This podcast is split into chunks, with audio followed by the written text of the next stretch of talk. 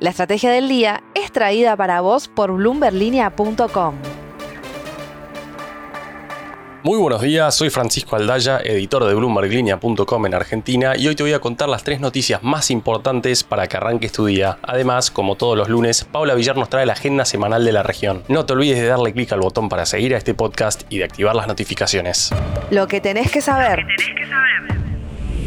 1.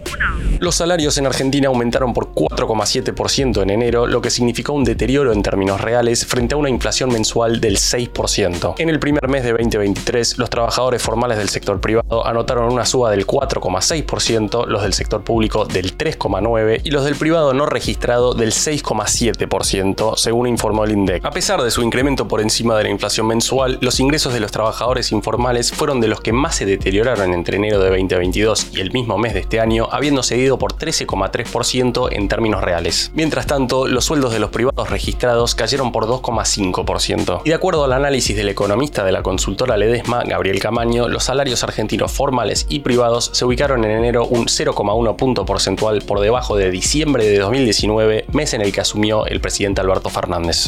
2.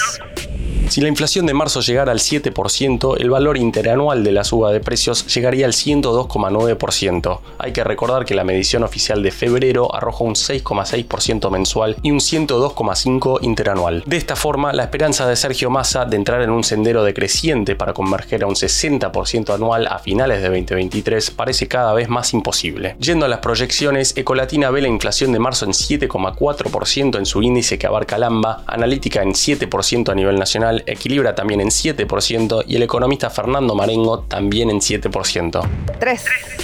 La jueza estadounidense Loretta Presca falló este viernes en contra de la Argentina en la causa que iniciaron inversores de IPF a raíz de la expropiación de la empresa en 2012. El fallo fue a favor de las empresas españolas en quiebra Petersen Energía Inversora y Petersen Energía y responde a una demanda iniciada en 2015. Aunque a la petrolera argentina le quedan dos instancias adicionales para apelar el fallo, el riesgo de tener que compensar a estos inversores ya no pasará por cuenta suya. Es que la jueza accedió al pedido de IPF de que se considerara que la expropiación no fue decisión de la empresa, por lo que el Estado argentino es el que tendría que hacerse cargo de un eventual pago a estos inversores. El analista Sebastián Maril, que viene siguiendo este juicio desde su inicio, resumió que el fallo termina siendo dividido porque favorece a IPF pero perjudica al gobierno argentino. Además, aclaró que la jueza no decidió el monto que Argentina deberá pagar en concepto de indemnizaciones. Y finalmente, desde IPF señalaron a Bloomberg Línea en off the record que el fallo era positivo porque quedaban fuera del alcance de los litigantes los activos de la compañía.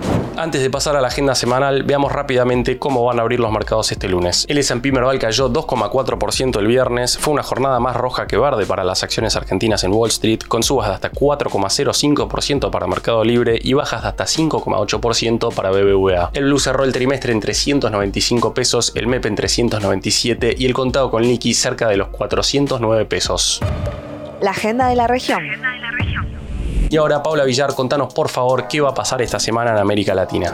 Hola amigos de la Estrategia del Día de América Latina y del Mundo. Aunque se acercan las celebraciones y descansos por Semana Santa, se vienen también algunas novedades en diversos países de la región en estos días. En Brasil, por ejemplo, el gobierno tiene previsto presentar al Congreso su propuesta de marco fiscal que ofrecerá más información sobre cómo se ejecutará el plan de gobierno de Luis Ignacio Lula da Silva. Esos detalles y la acogida de la propuesta por parte de los legisladores influirán probablemente en los precios de los activos brasileños durante la semana. En Argentina, el viernes se publicará la última encuesta mensual del Banco Central sobre las expectativas del mercado y Bloomberg Economics prevé una mayor dispersión en las previsiones a medida que se acerquen las elecciones presidenciales de octubre.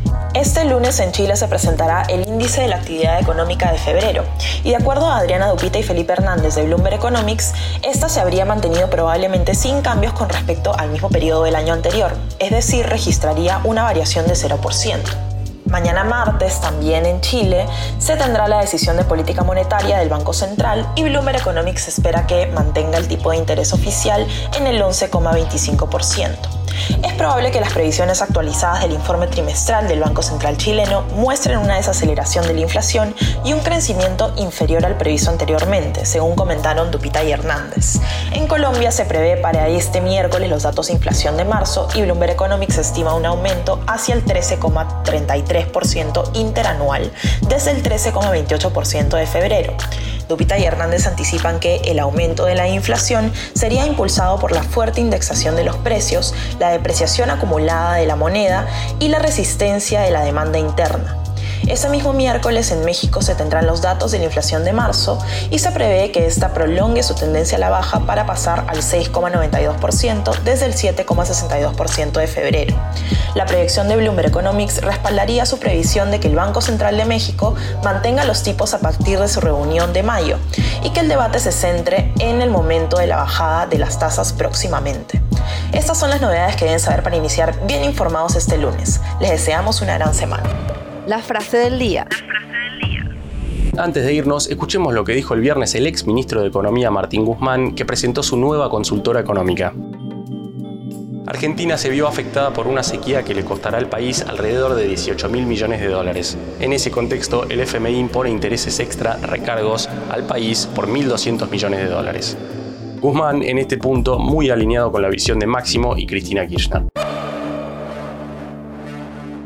Esto fue un nuevo capítulo de la Estrategia del Día Argentina. Yo soy Francisco Aldaya, editor de Bloomberg Línea, y me podéis seguir en Twitter en arroba franaldaya. No se olviden de darle clic al botón para seguir a este podcast y a la campanita para que se enteren al instante cada vez que sale un capítulo de lunes a viernes. Espero que tengas una gran jornada productiva.